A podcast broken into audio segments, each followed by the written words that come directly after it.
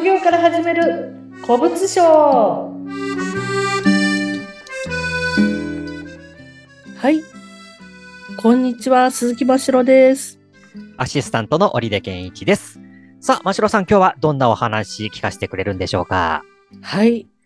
今日は古物にもトレンドがあるのかっていうことについて、ちょっとお話をさせていただきたいと思っています。えー、旬のものみたいなものがあるんですね、古物の世界にも。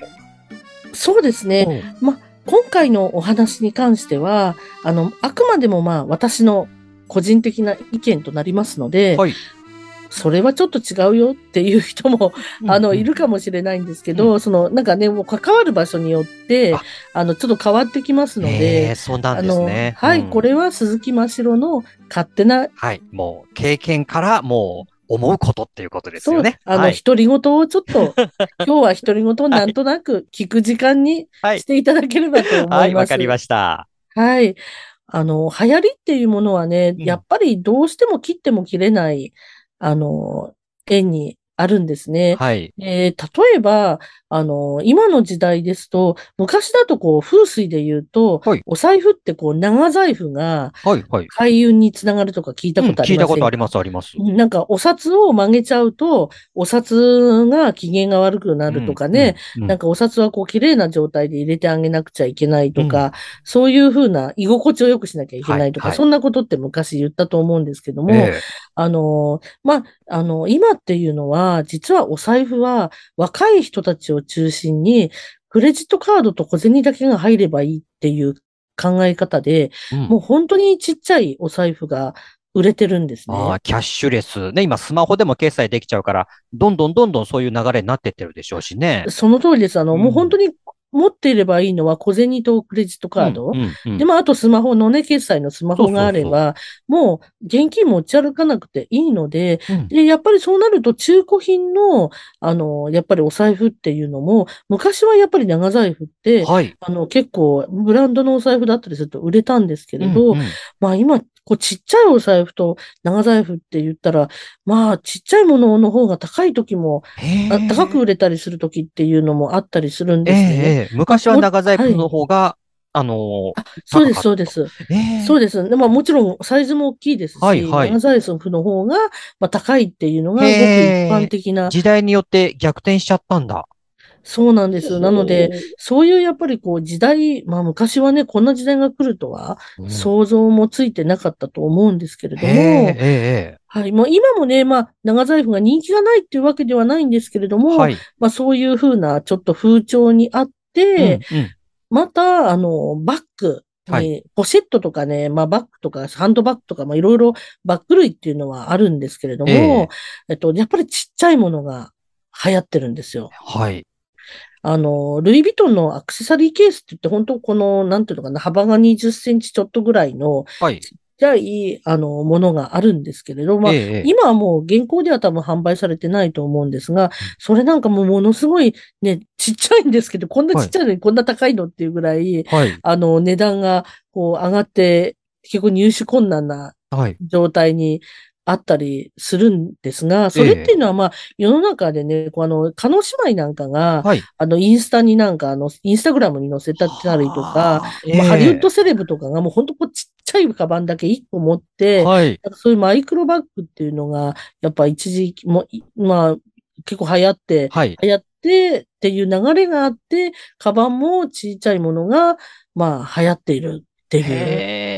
ことなんですよね。そういう本当に、あの、インスタで流行ったようなものが、古物の世界でも流行るみたいなことがあるんですね。あ、そうですね。その辺はなので、やっぱりこの新品の流行と、まあ、あの、同じ部分もありますし、えー、またね、そういうヴィンテージのものとかで言うと、はい、例えばこのね、ロレックスのこの昔のこれがすごい高値になってるとか、うんうんうん、そういうのってテレビでよくやるじゃないですか。見てます、うん、そう。で、やっぱりそのモデルも、やっぱテレビでその俳優がつけていたとか、うんうん、やっぱりそういうモデルが特に高かったりとか、はい、ええ。うん、やっぱその、そういうのが結構影響しますね。ああ、そうなんですね。うん。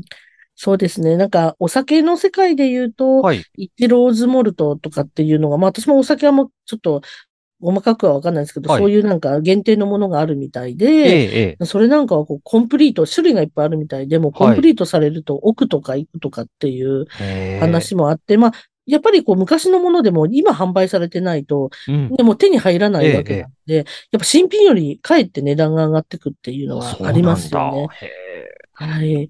で、あとやっぱりね、こう、よくね、お客さんとかと話をすると、やっぱりこう、価値のあるものっていうのは人気で決まってて、購入時の価格とは比例しないっていうことを言うと、ええー、みたいな感じで言われちゃうんですけど、はい、うん、これはね、買った時に本当に高かったのよ、なんていう言葉を、あの、シニアの方からいただくことも多いんですけれども、ええ、やっぱり買った時の値段っていうのは、どんなに高いものでも、あの、今こう、リセールができないと、ほとんどお金にならないっていうものもあるんですが、はあ、次に売れないとっていうことですね。そうですね。うんうん、私たちも商売なので、そうですね、うん、そうなんですよね。コレクターじゃないですもんね。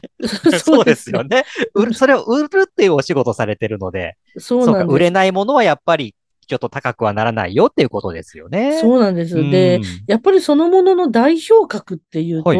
やっぱりね、着物なんですよね。着物うん。あの、まあ、大手の会社がこうコマーシャルで、こう着物を買い取りますよっていうのを芸能人使ってやってたのは覚えていらっしゃる、はい、ありましたね。思うんです、うん。はい。で、あのコマーシャルの影響っていうのがものすごく大きくて、はい。まあ、シニアのね、方々ね、の家にっていうのは絶対この、特にやっぱ今の70代、80代の方っていうのは家に着物っていうのはすごいたくさんある方っていうのが多いんですね。で、やっぱりテレビであんな風にやってると、高額で買ってもらえるって勘違いしちゃう方も多いんですけれども、うんまあ、着物でお金になるっていうものはもうすごく、もう本当に少なくて、本当に一部になってしまうんですね。うん、そうなんですか。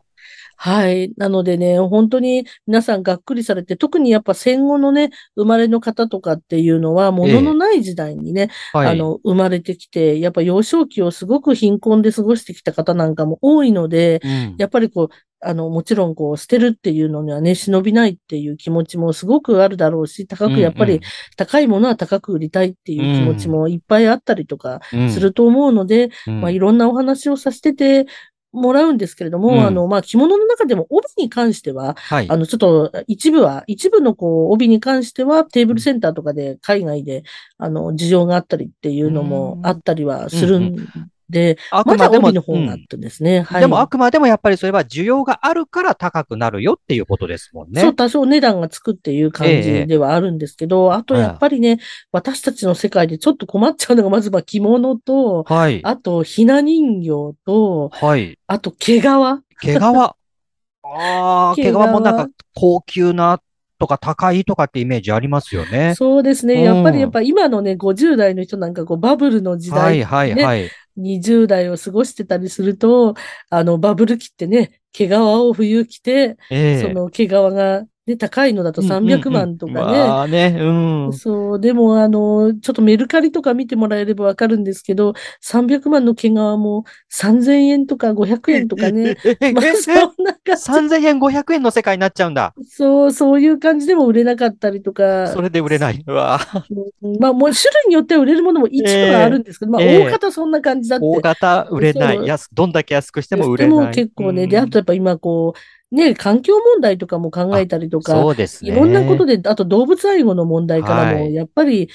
あんまりね、動物の毛を切るっていうのも、こう、風潮的にね、あまりよろしくないっていうところも。そうですね。うん、そういう時代ですので、やっぱり、はい、うん、そうなってくるのか。そうなんです。で、たあの、着物もあとね、こうリメイクして服なんか作る方もいるんですけど最近はよくね、あの、いますね、はい。ええ。でもやっぱり手間がすごいかかるので、洋服自体もすごく高いんですよ、なんてよくみんな話をするのと、あとやっぱりどんだけリメイクしても、はい、そのこの世の中に流通してる着物の数からすると、うん、もう本当に1%にも満たなかったりするんですね。ごくわずか、うん、そう、だからなんかこう、やっぱり自分も含めて、やっぱそういう着物とかが何かに使えるっていうことができないかっていうののも、いつも自分も考えていて、で、それでこう、なんていうの、みんなが欲しがれば、トレンドとそれがなっていけば値段がつくようになるじゃないですか。うん。えええ、だからやっぱ私も、私自身も物を捨てるっていうのが、やっぱり、あの、なるべくしたくないっていう気持ちも強い人間なので、はい、まあ、それに関しては常に考えてます。うん、え。やっぱりこう聞いてて僕が思うのは、あの、コレクターの世界と古物商の世界っていうのは違うんだよってことを頭の中に入れないとダメですね。コレクターだと、あのね、欲しいっていうもので高く売れるかもしれないけど、古物商の場合は、集めるんじゃなくて、それを売るっていうのがあくまでもお仕事なので、やっぱり売れるかどうかっていうことを基準にして価格っていうのも決まってくるんだなってことがよくわかりました。あそうですね。あの、趣味でね、うん、集めてるのとは違って、うん、あの、やっぱりその、売るっていう、買い取って売るっていうことが基本になってくるっていう。ね、そこ間違えちゃいけないですね。うん、そうですね。あの、まあね、そういうコレクターの方のものとかでも高値でっていうものもあるけど、でもコレクターの方の中には自分でね、あの、価値がなくても自分で集めてれば納得するっていう人もね。そうそうそういう人もね、いますから。うん、うん、中にはいますもんね。えーそうですね。それとはちょっと違うっていうことを理解して、うん、あのね、もらえるといいかなと思います。うんうん、で、また他のちょっとお話とかしていくと、まあ、はい、トレンドに、まあ、あと、まあ、左右されないものっていうのも、うん、まあ、もちろん、あの、あるっていうことがあって、はい、まあ、代表的なもので言えば、やっぱり、それは貴金属ですよね。なるほど。うん。これなんで貴金属は価値があるんですか、あの、加工ができるからですね。加工が、やっぱりそこも次に使えるかっていうところが、ポイントになってくるんだ。あ、そうです、そうです。あの、ただね、あの、またこれもテレビの話になっちゃうんですけど、はい、あの、テレビでこうデザインも、うちは、まあ、デザインも買いますみたいなコマーシャルとかやってるところとかがあるんですが、ええ、あの、実際のところはデザインも変えるかっていうのは、デザインも流行りがすごく宝石の世界もあるんですよ。はいはい。うん、なので、あの、やっぱりその辺は、ちょっと、あの、やっぱ古い、例えばこう、50代の方が結婚指輪とか持ってくれば、それはもうカットがもう古、30年とか経ってると古くなっちゃうので、はい、あの、なかなかその、そのカットのデザインも買います。石もデザインも買いますっていうわけには、なかなかいかないっていうところが、やっぱあの宝石の世界も流行を作って、そういうトレンドをやっぱり服とかと一緒で作っていく世界なので、ね、はい。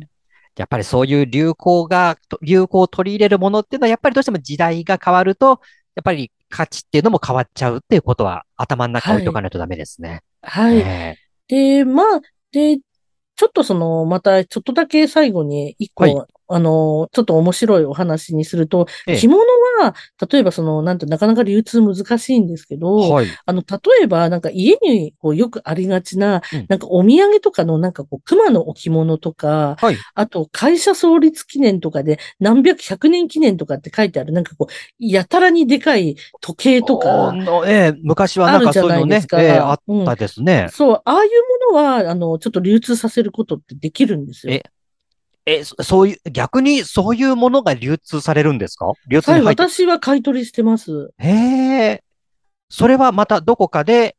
まあ、再利用っていうか、される可能性があるからってことですよね。そうです。あの、それ本当に多分ね、意外だったと思うんですけど。えー、めちゃくちゃ意外ですよ、それ。はい、着物よりよっぽどね、そっちの方がね、私は欲しいんですよ。あの、今まではどっちかっていうと着物の方が、これ高く売れるかもしれないから取っとこうと思って、うん、そういった、あの、熊の置物とか、それこそれこそ会社設立、はい、創立みたいなの、はい、こんなの誰もいらないよね、みたいな風に思いがちだけど、逆ですね、じゃあ。そうなんです。ななので、やっぱりやっていくと目から鱗みたいなところはあると思いますし、あの、この講座に、あの、ね、こう勉強していただければ、そういったちょっと今までとは違った、そういう知識もしっかり教えていきますので、うんえぜひね、概要欄の公式 LINE を登録して、お得な情報も、セミナー情報も仕入れてください。わあ、これは知りたいですね。どういうものが実際古物商の中では、まあ、価値があるというか、再利用されるっていう可能性があるかって、これはちょっと興味ありますよ。はい。ぜひよろしくお願いします。今日はじゃあこの辺で終わりにしたいと思います。ありがとうございます。